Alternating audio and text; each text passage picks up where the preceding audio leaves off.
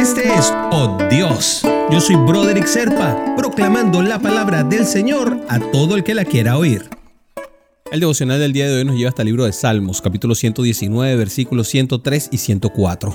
Cuán dulces son a mi paladar tus palabras, más que la miel a mi boca. De tus mandamientos he adquirido inteligencia, por tanto, he aborrecido todo camino de mentira.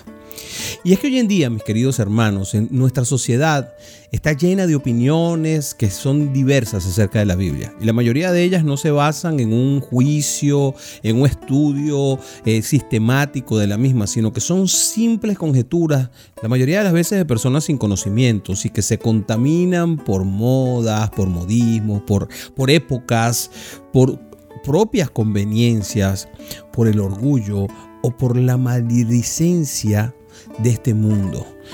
Por esos sistemas de valores que a veces van mutando y que se van haciendo tan incorrectos a los ojos de Dios que uno no entiende hacia dónde van. Y bueno, se dedican a despotricar, ¿verdad? Con respecto a la Biblia, la cual normalmente desconocen. En teología hay un principio que es básico y elemental, se llama inerrancia. Vuelvo, inerrancia en las Sagradas Escrituras. Esto quiere decir que la Biblia tiene que ser creída completa. Todo lo que dice la Biblia es completamente cierto. Todo. No cabe a dudas ciertas partes y no creemos algunas y otras no. ¿Ok? Si no fuera así, nuestro conocimiento de Dios sería impreciso y poco viable.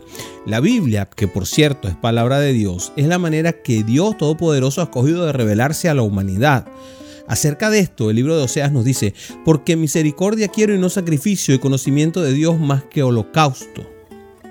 Más que los sacrificios que conllevan las diferentes religiones, lo que Dios quiere es tener una relación con cada uno de nosotros basada en el conocimiento de su palabra, en confianza, una, una relación bien íntima, bien, bien personal entre nosotros y Él.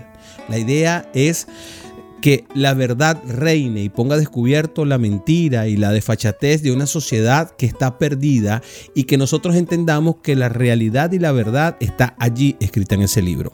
Eso no quiere decir que cada palabra que está escrita en el libro, mi querido hermano, y esto es importante, sea estrictamente cierta. Muchas veces el Padre utiliza ¿verdad? imágenes para hacernos entender ciertas cosas eso también es parte de una verdad. Entonces, lo que tenemos es que entender la Biblia con nuestra alma, no con nuestro cerebro. Entender la Biblia con nuestro corazón, abriéndoselo al Espíritu Santo dentro de nosotros. Y eso va a hacer que entendamos las verdades que están escritas allí, que no necesariamente son textuales. La palabra de Dios, mi querido hermanito, mi querida hermanita, es más dulce que la miel. Y como la miel, tiene que ser probada con lentitud. ¿Y qué tal si oramos por ello? Padre, aliméntame con tu palabra de vida, endulza mi corazón con tu verdad, esa miel hazla que brote en mí, dame inteligencia y sabiduría para poderme mantener en los caminos de tu palabra siempre y por siempre. En el nombre de Jesús te oramos. Amén, amén y amén.